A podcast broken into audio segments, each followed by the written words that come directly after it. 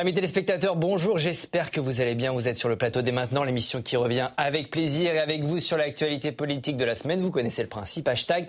Et maintenant, si vous souhaitez réagir autour de moi ce week-end, des poids lourds de l'analyse euh, politique, c'est un peu notre professeur à tous. Pascal Perrino est avec nous, bonjour.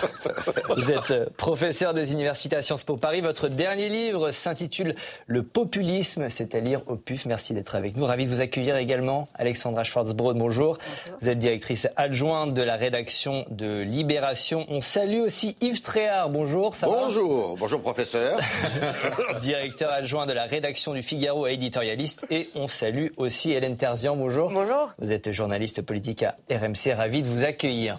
Dans cette euh, émission du sexisme et des nazis, restez quand même avec nous, ça va être sympa. On se penchera sur ces deux thèmes alors qu'un rapport pointe la hausse des clichés sexistes chez les plus jeunes et que nos amis allemands défilent en masse contre l'extrême droite et les néo-nazis. On se demandera si le dossier immigration est définitivement clos pour Emmanuel Macron et s'il faut introduire l'IVG dans notre Constitution. La séance est ouverte. Merci, Président Larcher. Mais d'abord, la révolte des agriculteurs. Voilà une dizaine de jours que des axes routiers sont bloqués, que des bâtiments publics sont pris pour cible, que des campements sont improvisés un peu partout en France. Le monde politique semble un peu pris de court par cette colère qui vient d'une population qui se sent méprisée. Écoutez on ne s'arrêtera pas. Je ne peux pas vous dire jusqu'à où on ira, mais on ne s'arrêtera pas. Si nous n'obtenons pas aujourd'hui un minimum, j'ai envie de presque dire reconnaissance même de la part de nos concitoyens pour le, métier qu'on fait, on n'arrêtera pas. On n'y arrive. On est au bout, euh, c'est pour ça que là on est présent pour se faire entendre un petit peu. Et j'espère qu'on se fera comprendre de notre détresse qu'on a. Ma compagne est en train de s'installer avec moi mon fils, euh, je suis un peu ému, excusez-moi, tout le monde est en train d'essayer de faire marche arrière. On n'y est pas. On n'y est pas et c'est compliqué, très compliqué, on ne sait pas comment faire. Pascal, il n'y a pas de direction nationale. C'est un mouvement qui commence euh, en dehors, loin euh, de Paris. Est-ce qu'il y a des similitudes avec les Gilets jaunes? Est-ce que ce sont les nouveaux Gilets jaunes? Oui, il y a quelques similitudes. Il y a d'abord le fait que c'est un mouvement qui, du moins dans sa naissance, n'était pas un mouvement euh, encadré par des appareils euh, syndicaux. Euh, donc c'est fait partie de ces mouvements horizontaux qu'on voit se développer depuis quelques années, au-delà des appareils qui très souvent connaissent des problèmes de représentativité, alors que dans le secteur agricole, la FNSEA, c'est-à-dire le principal syndicat, a encore une certaine représentativité. C'est un des syndicats qui est encore mmh le plus représentatif de, de sa base. Euh, deuxième élément, le terrain sur lequel ça naît. Euh, le terrain de la mobilisation des Gilets jaunes, c'était la fameuse fracture, territoriale, c'est-à-dire toutes mhm. les zones rurales et rurbaines euh, ce néologisme qu'on utilise pour parler de ces zones. On ne sait plus très bien si on est à la campagne, si on est en ville, dans des banlieues lointaines. Et il y a là, en effet, des, souffrances sociales, mhm. économiques euh, qui euh, sont extrêmement importantes et qui se sont exprimées dans les Gilets jaunes et qui là s'expriment. Et moi, je suis frappé, pour terminer, de quelque chose. C'est le terme utilisé par le premier agriculteur que l'on vient d'entendre, mhm. la reconnaissance. Mhm. Et chez les Gilets jaunes, il y avait énormément ce thème de la reconnaissance. Et il y a aussi peut-être ce sentiment d'injustice. Euh, vous en parliez un petit peu, c'est ça, Alexandra. Il y a aussi un sentiment d'injustice du côté des agriculteurs aujourd'hui? Oui, totalement. Et ça, c'est en ça, c'est en ça qu'il y a une similitude avec avec les gilets jaunes, même si on peut pas, on peut pas les comparer totalement à eux. Euh, non, moi, ce qui me, ce qui me frappe, vous avez prononcé une phrase qui me frappe. Le monde politique pris de court. Ah, Mais enfin, oui, je, prends des notes. je suis studieux, je suis bon élève. Euh, euh, c'est dingue d'entendre un truc pareil. Enfin, je suis désolée, c'est vous qui l'avez dit, mais, mais, mais, mais c'est vrai que le, le, monde politique donne l'impression d'être pris de court. Mais enfin, depuis combien de temps on entend parler de, du, du, nombre de suicides des agriculteurs mhm. Depuis combien de temps on les entend dire qu'ils sont pris à la gorge.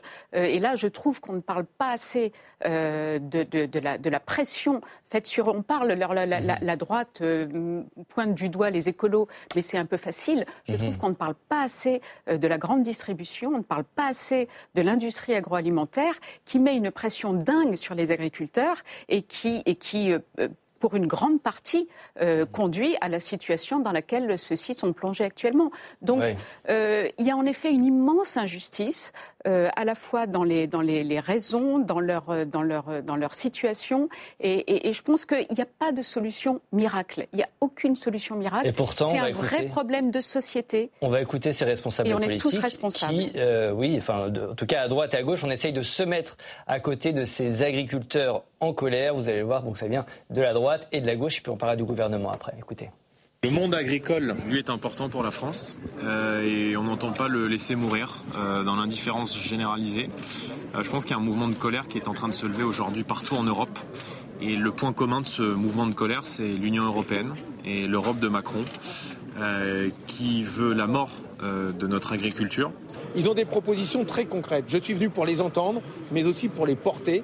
Et euh, le groupe que je représente à l'Assemblée nationale comme au Sénat, on a fait des propositions qui rejoignent beaucoup de celles qu'ils défendent. Et c'est aussi ce qu'on va défendre à l'Assemblée nationale dans les semaines qui viennent et aux élections européennes. On a l'impression que tout le monde drague les agriculteurs aujourd'hui. Oui, bah c'est classique, hein, je dirais, mais ils sont tous responsables parce que je, je continuerai sur ce que disait Alexandra. C'est un phénomène de fond qui vient de loin.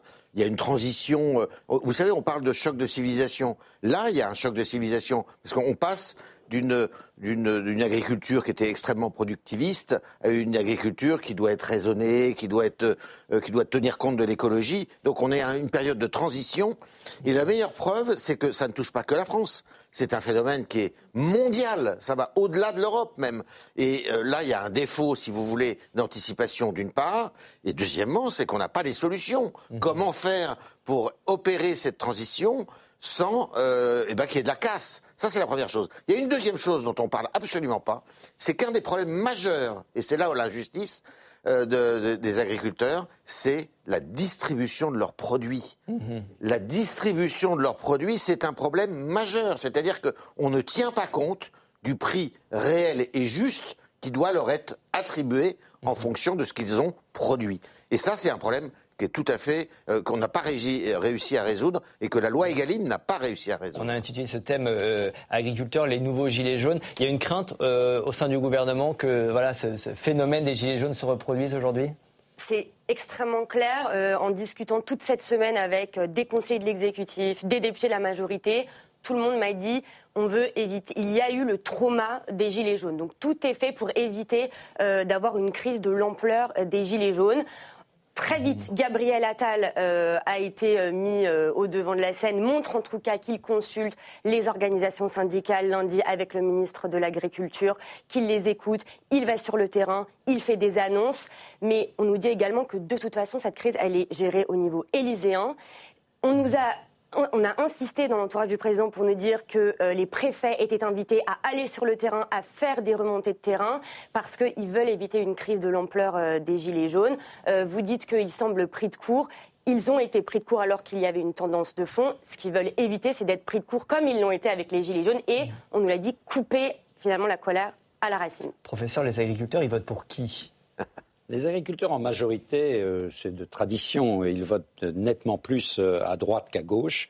Il ne faut pas oublier que l'immense majorité des agriculteurs, ce sont des travailleurs indépendants et que les valeurs qu'ont les travailleurs indépendants sont plus en phase avec euh, les valeurs euh, de la droite que les valeurs de la gauche. Mais il y a un, électorat Macron aussi, je crois. Pardon. si je ne me trompe pas, il y a un électorat agricole qui vote Macron. Bien sûr, il y a eu un électorat agricole qui vote Macron, surtout que le phénomène de droitisation de la présidence Macron est, est, allé presque à la rencontre de certaines valeurs des agriculteurs. Et puis, il y a maintenant euh, dans le monde agricole qui, pendant de nombreuses années, était très éloigné du vote Front National devenu Rassemblement National, il y a, oui, une capacité, on le voit très bien par exemple dans le Grand Est de la France, une capacité en département comme la Marne, la Haute-Marne.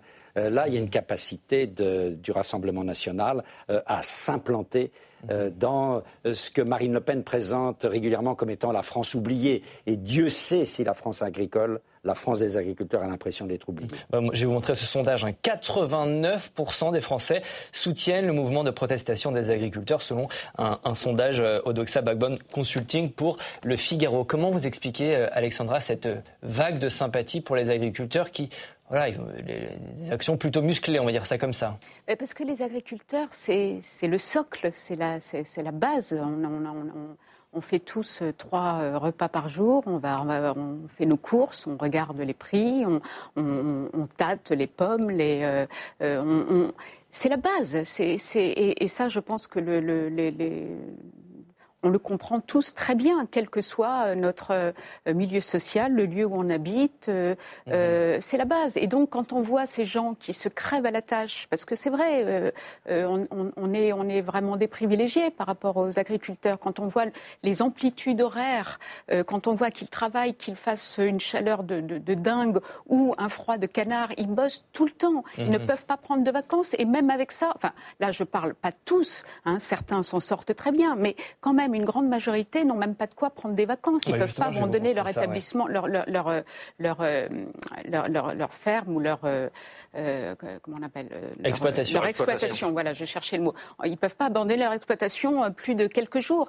Donc, je crois que tout le monde en est bien conscient de ça. Avoir le nerf de la guerre, hein, l'argent peut-être. Oui, les agriculteurs gagnent moins que les autres. Le revenu mensuel moyen est de 1860 euros pour un paysan et de 2520 euros pour les autres salariés. C'est des chiffres de l'INSEE de 2021. Il est là le, problème de fond. Alors il y a plein de, il y a plein de revendications hein, un peu disparates euh, selon les régions, mais, mais le problème de fond, il est là, c'est l'argent, Yves.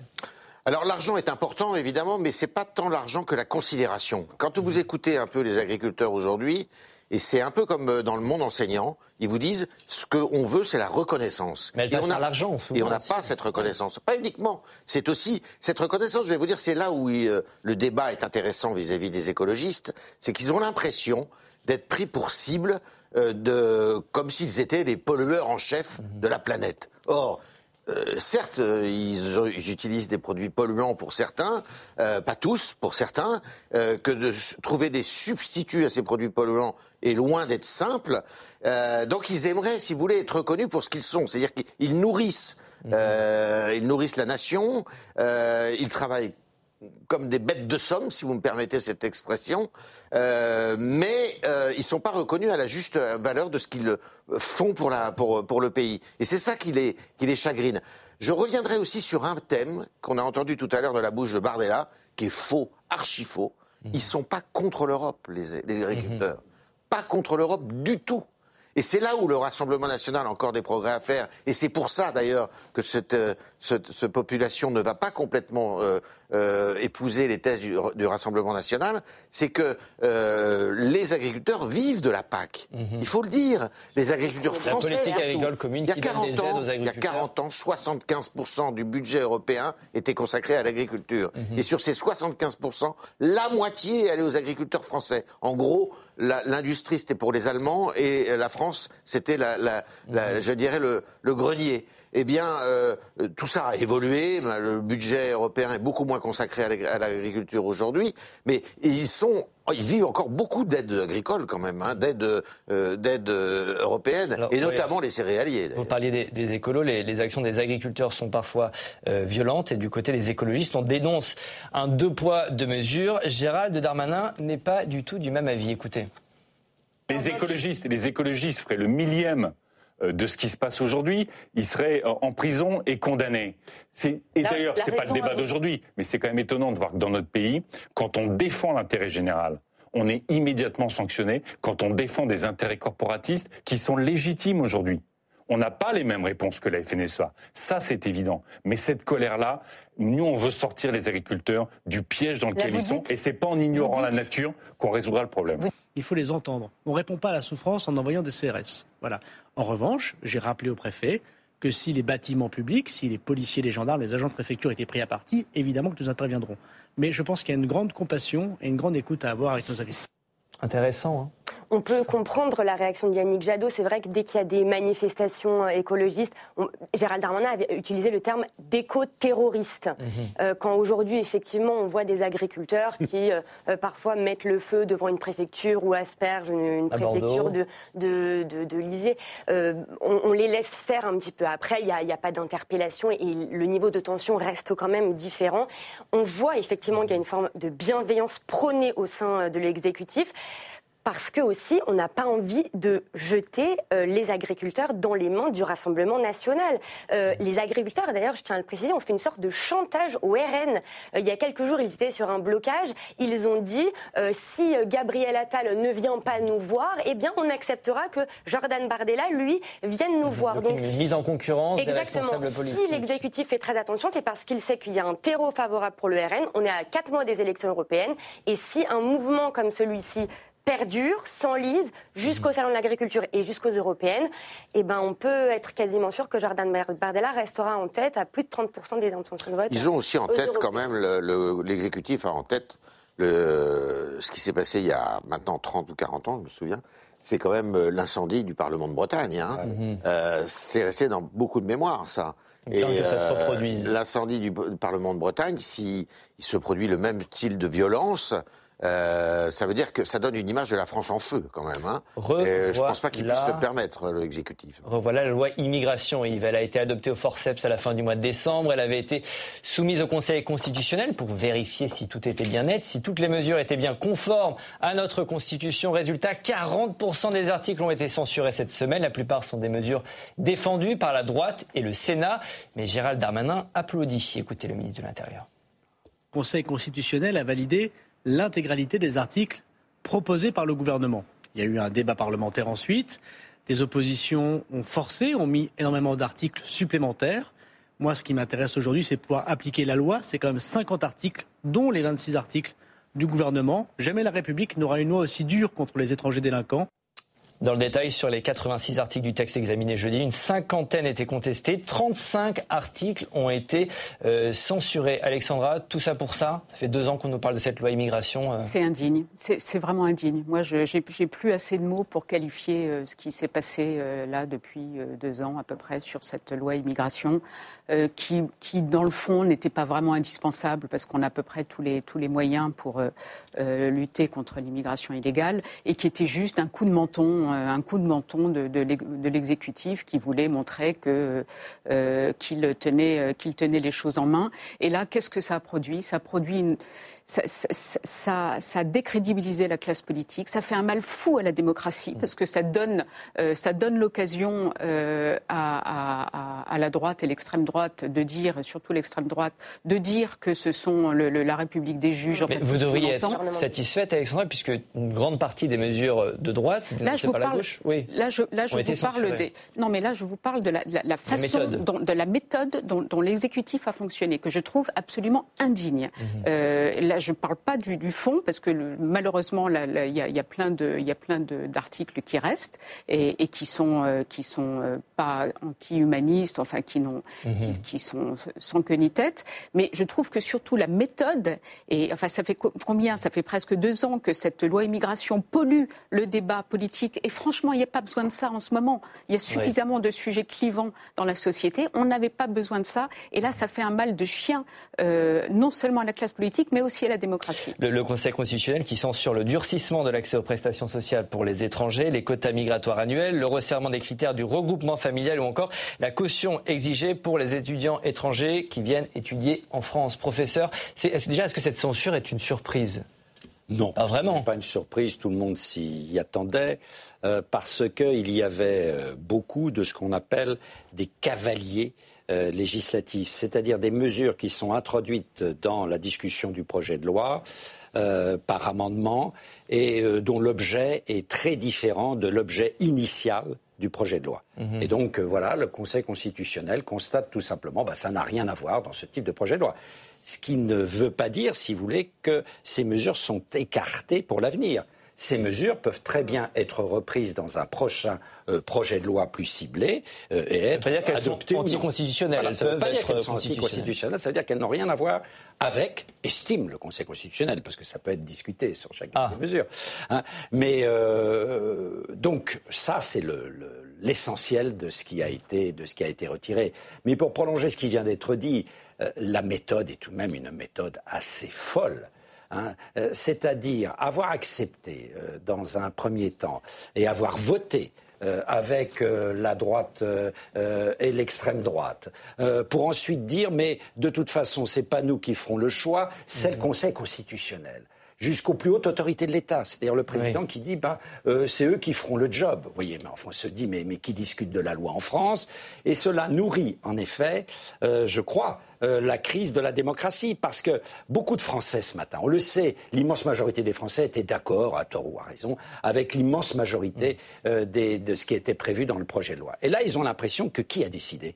Que c'est le Conseil constitutionnel. Voilà, neuf personnes. Alors, donc ça nourrit en effet l'idée qu'il y a un gouvernement des juges, euh, que le pouvoir issu des élections euh, est dépossédé, etc. Non, non, non, dit Laurent Fabius qui s'explique euh, sur la décision. Il rejette toute motivation politique. On va écouter le président du Conseil constitutionnel. Le Conseil est là, non pas pour rendre des services politiques, mais pour rendre une décision juridique. Vous Et répondez ensuite, donc par compte tenu de tout cela, il y a des positions qui sont prises par le gouvernement, par les parlementaires.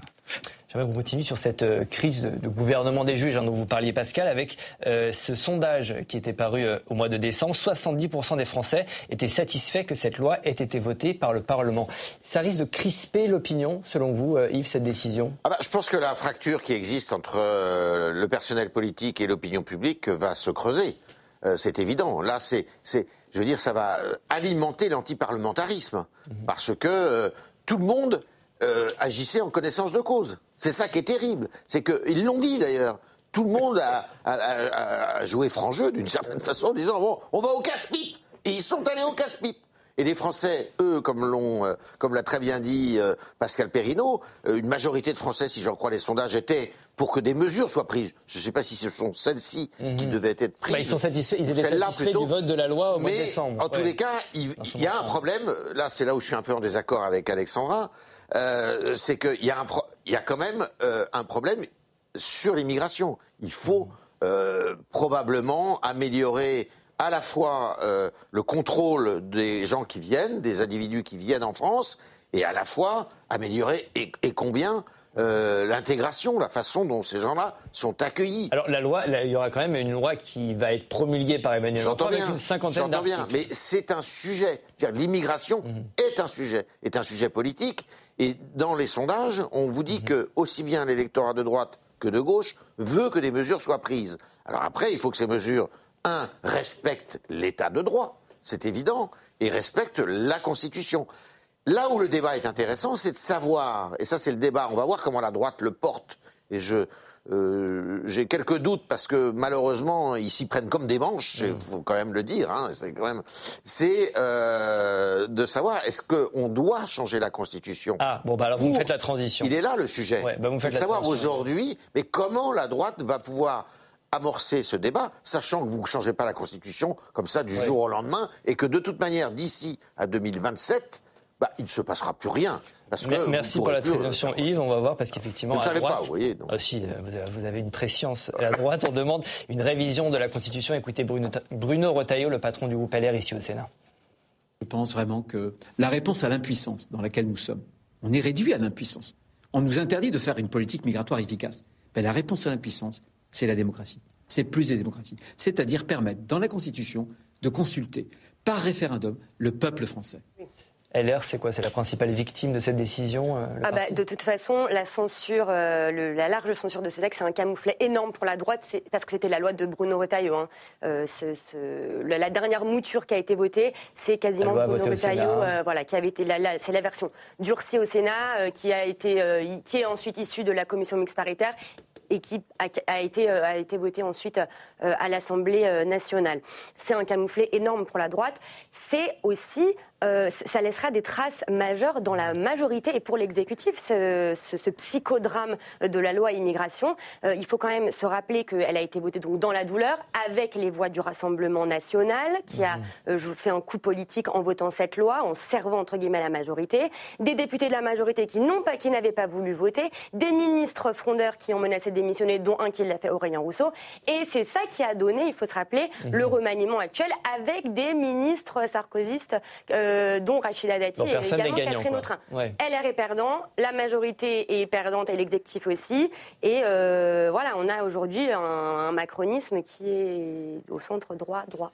Euh, on réforme cette constitution ou pas, Alexandre juste, Moi, je voulais juste réagir à une phrase qu'a prononcée Yves Tréhard. Oui, laquelle Il dit que l'immigration, c'est un sujet pour les Français. Pourquoi c'est un sujet pour les Français? Moi, je mhm. pense qu'au fond, c'est pas un sujet. Mais pourquoi c'est devenu un sujet? Parce que c'est un sujet qui est martelé par la droite, l'extrême droite, par des, certaines chaînes d'infos en continu euh, et par les réseaux sociaux. Voilà pourquoi. Évidemment, euh, quand, quand, vous êtes toute la journée, on, vous, on, ne vous parle que de ça, euh, ça finit par devenir un sujet. Malheureusement, je pense que les Français sont surtout intéressés par le pouvoir d'achat, par le, le, le, la, situation géopolitique, le changement climatique. Ça n'exclut pas.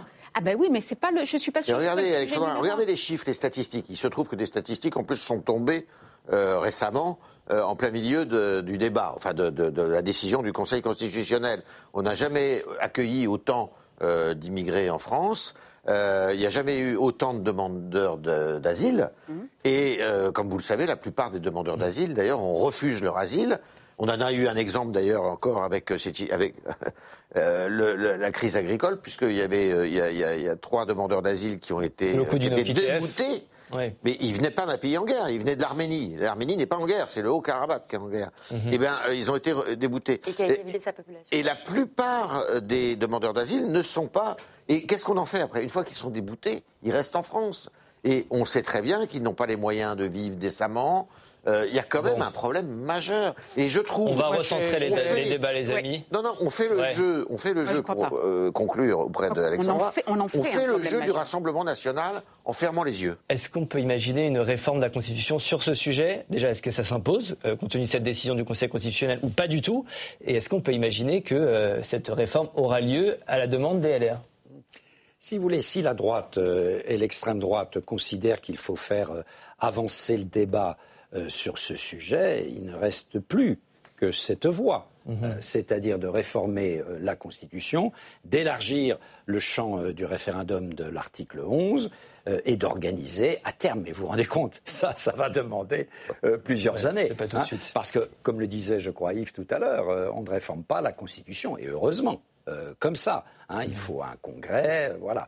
Euh, et donc, euh, oui, s'ils veulent un peu, un peu relever la tête, euh, effacer l'humiliation un peu qu'ils viennent de connaître, LR. Du, moins pour LR, oui, c'est ce que disait d'ailleurs Bruno Retailleau, seule la voie du référendum est la voie possible. Alors parlons encore de la Constitution. Faut-il introduire le droit à l'IVG dans notre Constitution? Cette semaine, l'Assemblée nationale a répondu par un grand oui, mais l'avortement ne sera inscrit dans le marbre de la Constitution qu'à la condition que le Sénat dise oui à son tour. C'est pour le moment, pas gagné du tout. Son président y est opposé, contrairement au ministre de la Justice. Écoutez.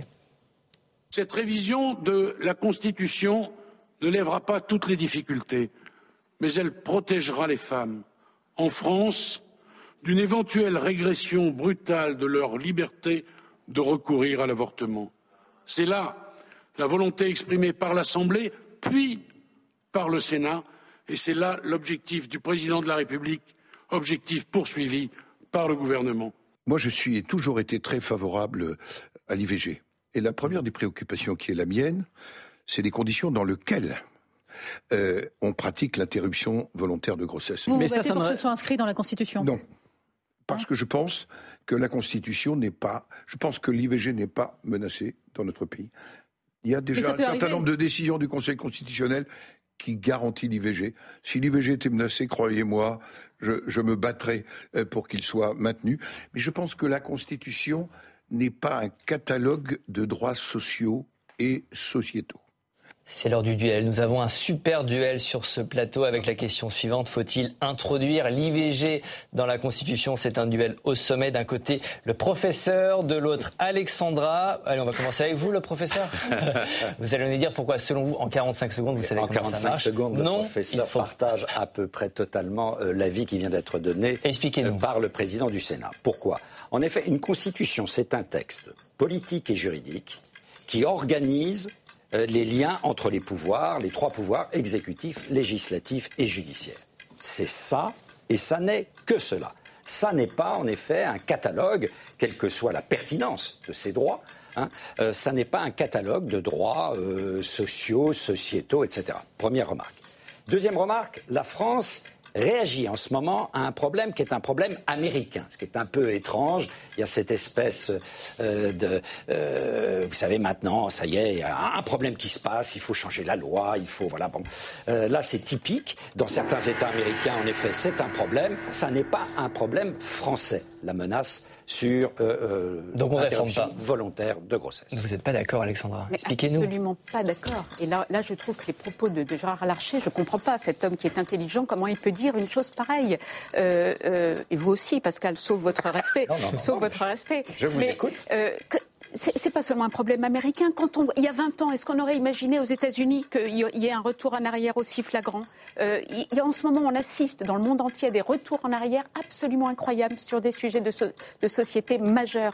Et quand on voit à quel point ça va vite, euh, et l'IVG, c'est un droit fondamental, c'est hyper important. Quand on voit le nombre de vies de femmes bousillées à cause d'une grossesse non désirée, de vies d'enfants aussi, euh, qui deviennent des adultes, c'est un droit élémentaire. Et je pense qu'il faut le sécuriser au maximum, faire tout ce qu'on peut pour le sécuriser. Et donc, c'est pour ça que je suis totalement favorable à ce qu'on le mette dans la Constitution et surtout indigné par les propos de Gérard Larcher. La réforme telle qu'elle est euh, discutée euh, est la suivante. Il s'agit d'ajouter euh, cette phrase dans la Constitution. La loi détermine les conditions dans lesquelles s'exerce la liberté garantie à la femme d'avoir recours à une interruption volontaire de grossesse. Il faut réformer cette Constitution, Hélène? Ah ben Moi, si je devais choisir un camp suite à ce duel, je suis désolée désolée, monsieur ah, le professeur. je vais être déloyale, mais je vais euh, aller du côté d'Alexandra. C'est peut-être la solidarité féminine. Peut-être la solidarité féminine qui s'exprime euh, ici. Euh, oui et 100 fois oui. Certains disent que c'est de l'ordre du symbolique, qu'il ne faut pas faire un catalogue de droits sociaux et sociétaux. Mais il y a des symboles qui sont fondamentaux et qu'il faut envoyer au monde. Euh, quand on voit que c'est menacé aux États-Unis, ça peut. On voit qu'en Europe également, en Pologne, euh, le, droit à l'IVG également est, menacé. Ça peut arriver. Plus maintenant. Plus maintenant, vous avez raison de le préciser, mais euh, pourquoi ça, pourrait pas, ça ne pourrait pas arriver en France? Quand j'entends des élus politiques, et Gérard Larcher notamment, qui est un homme très intelligent, qui n'est pas du tout opposé à l'IVG, mais dire qu'il ne faut pas l'inscrire dans la Constitution, pour moi, c'est un argument simplement politique. Ça l'arrange de dire ça. C'est une façon de remettre le Sénat au centre du jeu, hein, et puis de se refaire une santé suite aux arrangements de la droite et de la majorité sur la loi immigration, je pense. Vous savez que de toute façon, imaginez en effet qu'on soit dans le cas que la Pologne a pu connaître, c'est-à-dire tout d'un coup en effet, un mouvement qui soit un mouvement euh, défavorable à l'IVG qu'on cherche à revenir. Même si le, droit de l'IVG est dans la Constitution, ça ne veut pas dire qu'on pourra changer la Constitution. Hein c'est très donc, ça changerait quoi de la même Donc ça, ça protège davantage. J'entends bien ce que vous dites, mais ça, c'est pas une assurance à 100% qu'on ne pourra plus jamais toucher à l'IVG. Yves, là-dessus. Alors moi, je vais faire de la politique. Je vais faire un pas de côté. Je ne vais pas me prononcer sur le fond. Sur le fond, euh, je suis effectivement euh, soucieux que l'IVG puisse perdurer. Mais je vais faire un pas de côté. Je pense que euh, ce n'était pas utile de l'inscrire dans la Constitution parce qu'il n'était pas menacé pour le moment en France en tous les cas. Euh, néanmoins, néanmoins, de le faire, ça pouvait euh, provoquer un espace de consensus dans notre pays. Parce que la plupart des. Sur ce point. Oui, parce que la plupart des formations politiques étaient d'accord. Alors, notre pays, c'est quoi? C'est du dissensus sans arrêt, c'est, euh, on se fout sur la gueule sans arrêt, c'est le cas de le dire. Alors que là, au moins, il y avait un sujet, c'était euh, une façon de montrer que, euh, c'est d'ailleurs pour ça d'ailleurs que la droite était plutôt favorable à ça, que le gouvernement, enfin que tout le monde marchait dans ce sens-là. Après, sur un plan purement juridique, je suis d'accord, je suis assez d'accord avec Pascal. C'était peut-être pas mhm. la meilleure des façons, mais ça avait un intérêt politique. Ça avait un intérêt politique vous parlez au, passé ou à l'imparfait C'est-à-dire quoi ah bah, Ça va pas se faire, Alexandra Je ne sais pas. Ça va se passer. Oh, bah si, ça va se faire. Ça va se faire quand même, malgré ce que dit Gérard Larcher, vous pensez que ça va se faire Oh, bah écoutez, là, franchement, si ça se fait pas, c'est à désespérer de tout. Je vais vous monter les étapes de la révision constitutionnelle. Il faut une adoption définitive à l'Assemblée nationale, ça aura lieu la semaine prochaine. Un vote et une adoption du texte dans les mêmes termes au Sénat et un vote du Congrès à la majorité des 3 cinquièmes des suffrages exprimés. Ce sera début mars. Oui, vous, vous êtes ça peut être serré, Ça peut être serré, mais je crois que le Sénat n'aura pas intérêt à essayer d'organiser un combat. Alors là, qui serait un combat qui sera perçu très vite euh, comme étant d'arrière-garde? On peut être euh, en désaccord sur l'inscription euh, dans la Constitution, mais de là à pratiquer un blocage, euh, mmh. c'est une autre affaire. La lutte contre le sexisme est-elle un échec Cette semaine, le Haut Conseil à l'égalité s'inquiète. Non seulement le sexisme n'a pas reculé, mais il a même progressé en 2023, notamment chez les plus jeunes. Écoutez sa présidente Sylvie Pierre Brossolette.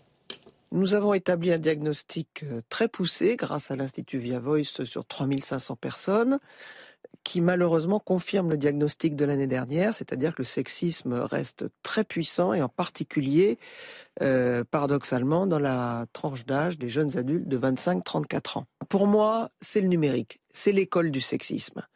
Je vais vous lire quelques conclusions hein, de ce rapport. 70% des hommes pensent qu'ils doivent prendre soin financièrement de leur famille pour être respectés dans la société. 28% des hommes pensent que les hommes sont davantage faits pour être patrons. 58% des femmes affirment qu'elles ont déjà renoncé à sortir pour faire des activités seules. Euh, Hélène, c'est l'échec de décennies ou de, plusieurs années de lutte contre le sexisme euh, Tout à fait. C'est effrayant de voir les chiffres et d'entendre de, ce que vous dites en, 2024.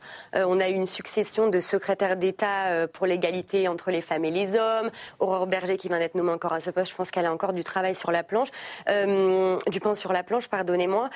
Euh, entendre que, euh, je caricature, mais que les femmes ont, euh, ont une image positive lorsqu'elles cuisinent et que les hommes mhm. doivent se battre et doivent avoir une image c'est encore ça, c'est à peu près ce qui ressort de ce, de ce, de ce rapport. la présidente du Haut Conseil à l'égalité parlait du, de la, du, des réseaux sociaux. Mhm. En fait, ce qui se passe aujourd'hui, c'est que les jeunes passent un temps fou sur les réseaux sociaux. Je me mets également dans ce euh, dans cette tranche d'âge. Euh, et il y a en fait une résurgence, effectivement, de comptes euh, Instagram et TikTok de femmes au foyer, mais c'est pas ça, c'est pas très grave, mais qui revendiquent, finalement cette, forme de la femme doit être à la maison, s'occuper de son mari et de ses enfants. Et lorsqu'on voit le temps passé sur les réseaux sociaux chez les jeunes, on se dit qu'il y a du travail à faire. Deuxième petite chose, désolée, je prends un petit peu de temps. Euh, ça vient également de la famille, hein, ces stéréotypes, mhm. mais aussi de l'école. Beaucoup d'études ont été faites sur le fait que euh, les stéréotypes viennent déjà de la cour de récréation. Et mhm. moi, j'avais fait un travail sur ça avant de faire du, du, journalisme. On était dans des crèches, on avait déjà vu que dans les cours de récréation, dans les, dans les salles de classe, les petits garçons, en fait, utilisaient l'espace central, euh, faisaient du sport, et puis les filles, elles vont naturellement autour. Je pense qu'il y a un travail à faire pour dire, allez, on va, on va mélanger un petit peu tout ça sans arriver dans une inversion des normes, mais le travail de se faire à l'école, dans les familles, et puis euh, à l'éducation aux écrans, c'est ce que veut faire d'ailleurs, pour le coup, euh, le président de la République, il en a mais, parlé. mais c'est pas un problème nouveau. Euh, mais ça revient, ça sent que ça progresse. Comment vous expliquez ça, Pascal C'est pas un progrès linéaire, euh, la sortie euh, du sexisme. Quand vous regardez ça sur la longue période, il faut être un petit peu plus optimiste tout de même qu'aujourd'hui. Euh, bien sûr que le sexisme, il est loin d'avoir disparu, mais le sexisme n'est plus le sexisme des années, euh, des années 50 et des années 60. Euh, il suffit de le voir en particulier dans la répartition des tâches entre hommes et femmes. prenons les statistiques de l'INSEE et vous verrez qu'il y a des évolutions. Ces évolutions ne sont pas assez rapides, c'est évident. Hein. et c'est vrai que d'autre part, de nouveaux espaces, en particulier comme l'espace du web, réhabilitent euh, les messages euh, qui appellent mhm. explicitement euh, au sexisme. et ça, c'est plus un problème de législation de ces émetteurs de ce type de messages sur le web pour essayer de les marginaliser, de faire en sorte que les jeunes soient moins exposés à ces messages régressifs. Dernière remarque, moi, je le vois, puisque vous avez rappelé à satiété que j'étais professeur, je le vois avec mes étudiants. Euh, si vous voulez, les rôles entre hommes et femmes, euh, qui étaient très assignés avant, dans le sens d'une prééminence masculine, euh, ces rôles se sont quelque peu déréglés. Vous voyez, on ne sait plus très bien. Et donc il y a une réaction. Et donc il y a un flottement. Mais il y a un flottement, c'est évident, chez les jeunes femmes et chez les jeunes hommes. Et il y a la recherche d'autre chose. Et quand on ne trouve pas rapidement cette recherche d'autre chose, il y a la tentation de la régression. Vous avez parlé de, l'évolution hein, du sexisme euh, ces dernières décennies. On va voir ce petit clip euh, qui a été publié par Gabriel Attal sur son compte Twitter. Regardez. Moi, si je veux me taper ma femme, je suis sûr qu'elle fera mieux l'amour. Le viol, à proprement parler, ça n'existe pas. Vous avez déjà battu votre femme? Oh, des petites gifles, bon, quatre fois rien. Non mais une claque, c'est pas de la violence, c'est de la virilité. L'homme, il doit se montrer ferme. La femme, elle a besoin d'être dominée. Mais les meufs, tout ce qu'elles veulent, c'est se faire démonter. Pour moi, pour ma part, l'homme travaille, la femme elle... Pour la société, une femme, c'est d'abord un animal physique. On s'en bat les couilles des meufs.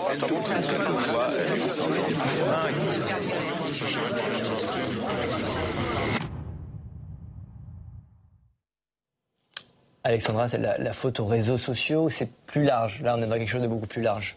Je pense qu'on est dans quelque chose de beaucoup plus large. On, l'a dit tout à l'heure pour l'IVG. Euh, on, assiste actuellement, malheureusement, à un retour en arrière euh, euh, dramatique.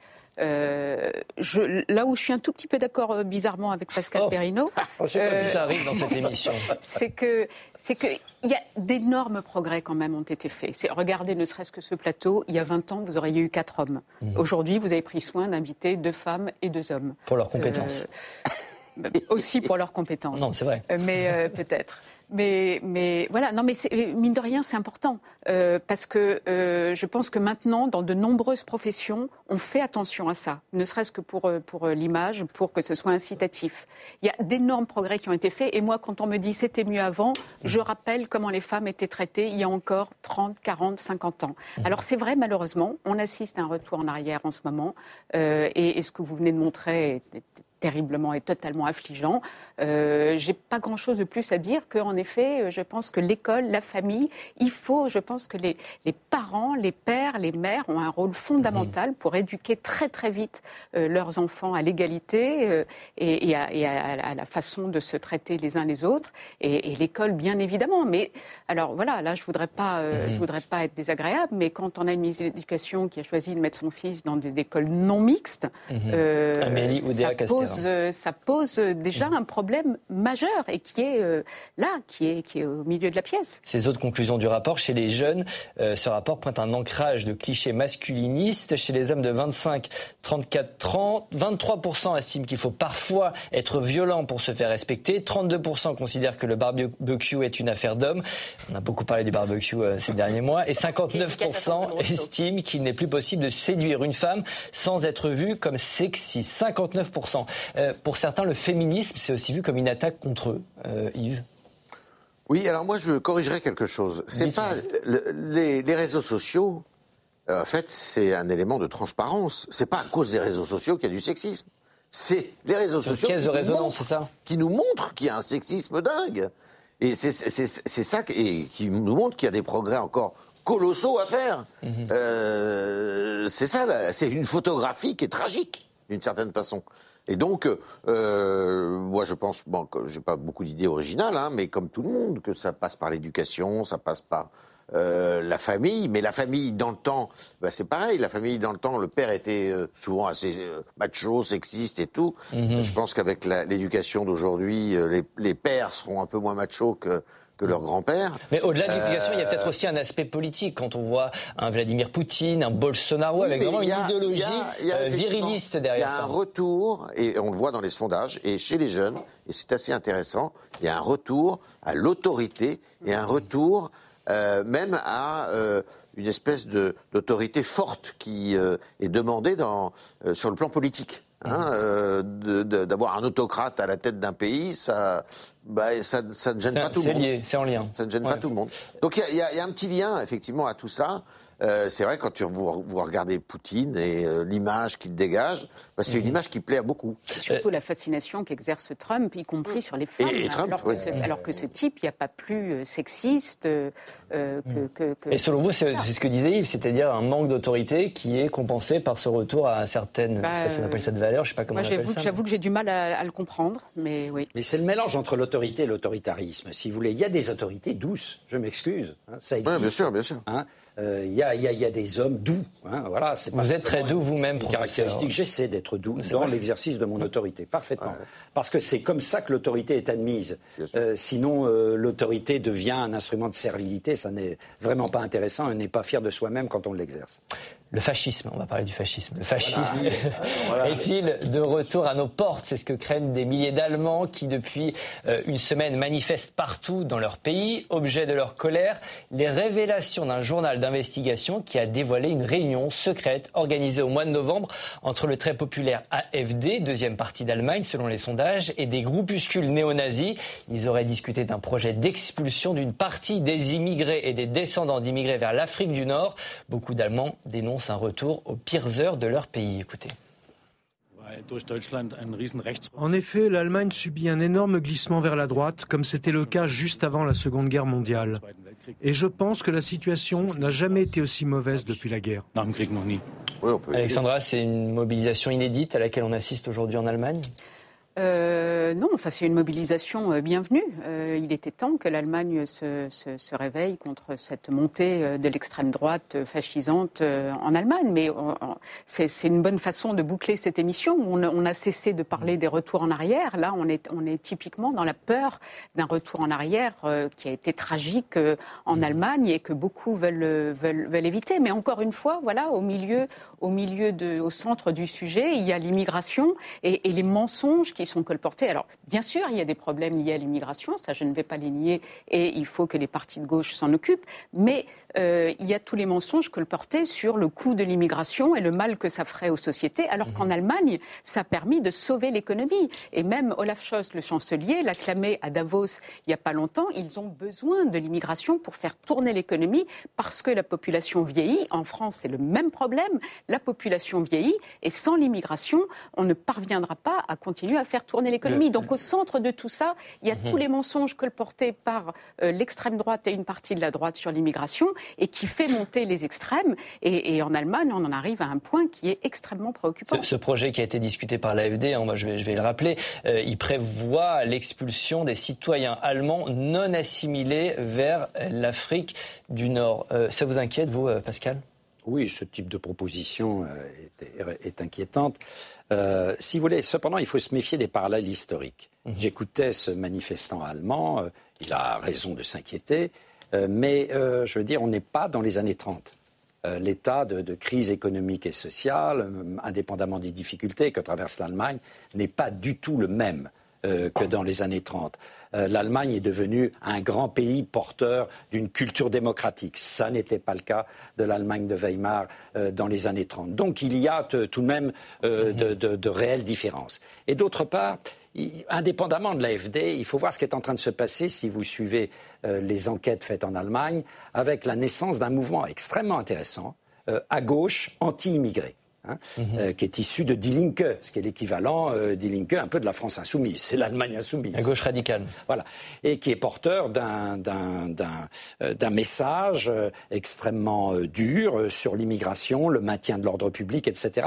Ça veut dire aussi que les grandes forces démocratiques et les grandes forces démocratiques de gauche et du centre doivent prendre au sérieux les grands enjeux régaliens, et euh, j'allais dire avoir une autre position que de sans arrêt démonologiser l'adversaire. Mhm. Hein. Il faut aussi que ce qui se passe dans nos sociétés leur pose question et qu'ils adaptent euh, leurs politiques, les politiques qu'ils proposent, les politiques publiques qu'ils proposent sur le terrain de l'immigration et sur le terrain du maintien de, l'ordre public dans une société euh, mhm. aux demandes sociales. Et là, il y a, si vous voulez, un vrai problème dans la gauche euh, européenne. Petit point sur l'AFD. L'AFD Alternative pour l'Allemagne, c'est un parti anti-Union euh, euh, européenne, anti-immigration qui a été créé en 2013. Il est entré au Parlement en 2017. Aujourd'hui, c'est le deuxième parti au niveau national en termes de popularité. On est autour de 20% de soutien dans la population. Yves, comment vous expliquez ce, cette popularité de, de l'AFD en Allemagne?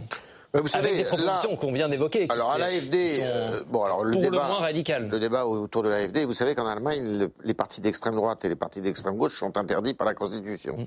Et il est euh, question éventuellement d'interdire l'AFD, ça c'est un autre débat. Mais... Hors de ça, euh, si vous prenez dans toute l'Europe, vous avez des partis comme l'AFD, et même maintenant à gauche, à gauche. Qui sont des partis tentés par la, le rejet de, de l'étranger. Euh, tout ça, ça s'explique par la peur. Les gens ont peur. Et euh, c'est l'échec finalement des politiques et des partis traditionnels qui n'ont pas réussi et qui ne réussissent plus aujourd'hui à alimenter le débat, à rassurer euh, les populations. Et quand vous voyez la montée de tous ces partis qui font des ravages. Mhm. je vous rappelle ce qui s'est passé en Grande-Bretagne, où aujourd'hui, il y a quand même un paquet de gens qui regrettent de s'être jetés dans, le, dans les bras des Brexiteurs qui étaient des démagogues totaux et euh, qui euh, euh, faisaient le jeu comme aujourd'hui d'autres partis en Europe. Donc c'est un mouvement de fond dont il faut se, se, méfier. Le Rassemblement national siège dans le même groupe que l'AFD au Parlement de Strasbourg. Du coup, la question s'imposait. Marine Le Pen a répondu. Est-ce qu'il n'y a pas un problème avec l'AFD Écoutez-la. Donc je considère que nous avons une opposition, si c'est le cas, flagrante avec l'AFD et nous serons amenés à discuter euh, euh, ensemble de divergences aussi importantes que celle-là et voir si ces divergences euh, ont ou n'ont pas, mais je ne suis pas décisionnaire sur ce sujet, des conséquences sur la capacité que nous avons à euh, nous allier dans un même groupe. Hélène, vous avez assisté aux vœux. Euh, elle était un petit peu gênée, peut-être, Marine Le Pen? Alors, j'étais effectivement à cette conférence de presse. C'était les vœux à la presse de Marine Le Pen cette semaine. Euh, alors, pas si gêné que ça, je dirais, ah. étonnamment. Euh, effectivement, c'est euh, de, de, façon assez évidente, cet allié est très embarrassant, cet allié européen est très embarrassant pour Marine Le Pen. Mais là où d'habitude Marine Le Pen a tendance à dire qu'elle ne se mêle pas des affaires euh, nationales des autres pays, hein, finalement c'est la doctrine du Rassemblement national. Euh, là, euh, la question a été posée, c'est normal qu'elle ait été posée. Elle a répondu assez, de façon assez ferme que la question se posait de peut-être de, de, de peut-être et certainement finalement prendre ses distances avec l'AFD, qui est le parti avec lequel le mhm. RN siège au Parlement européen et qui permet de peser mhm. encore plus au Parlement européen. Mhm. Elle a tendance à dire, Marine Le Pen, d'habitude, que les, les partis européens de son camp ne sont pas des clones. Là, elle prend ses distances. De toute façon, elle n'a pas trop le choix parce que c'est un, un, une énorme épine à la normalisation que veut le Rassemblement national. Ça serait, oui, mais ça, ça montrerait, alors qu'elle est euh, justement euh, qu'elle se distingue de Zemmour, de, de, de Reconquête. Parce que, euh, si j'ai bien compris, Reconquête et Zemmour, c'est zéro émigration. Mhm. Or, je crois qu'ils se sont départis de zéro immigration, le Rassemblement ah national. Hein. Ils, sont, ils ont un peu tempéré le, Extrêmement le propos. ce n'est pas exactement le, zéro. Et, euh, alors que c'est pas le cas de l'AFD, puisque l'AFD veut mettre tout le monde, euh, veut renvoyer tout le monde en Afrique du Nord. Comme chaque semaine, on termine. Merci, Président Larcher. On termine cette émission par un top flop. Je vous pose une question très simple. Qui a marqué l'actualité de la semaine en bien ou en mal? Professeur, votre top et votre flop de la semaine, qu'est-ce que c'est? Je sais pas vous répondre. Ah, avec ce professeur. Boycott. Cher Pascal, votre top. Voilà. Euh, écoutez, du côté du top, euh, j'ai été frappé euh, dans cette atmosphère de crise agricole aiguë par à la fois le diagnostic extrêmement juste et les propositions de solutions portées par Christiane Lambert, l'ancienne ah présidente de la FNSEA. Cette femme, on le savait, est une femme de très grande qualité. Euh, son jugement est parfaitement équilibré. Elle est porteuse de solutions. Et donc, ça donne une voie au gouvernement pour réintégrer, euh, j'allais dire, la FNSEA vraiment euh, dans la réponse politique. Et votre flop, Pascal? Mon flop, c'est David Guiraud, mais c'est, j'allais dire, on pourrait la France flop à chaque fois. j'ai, pas, j'ai écouté ses vœux.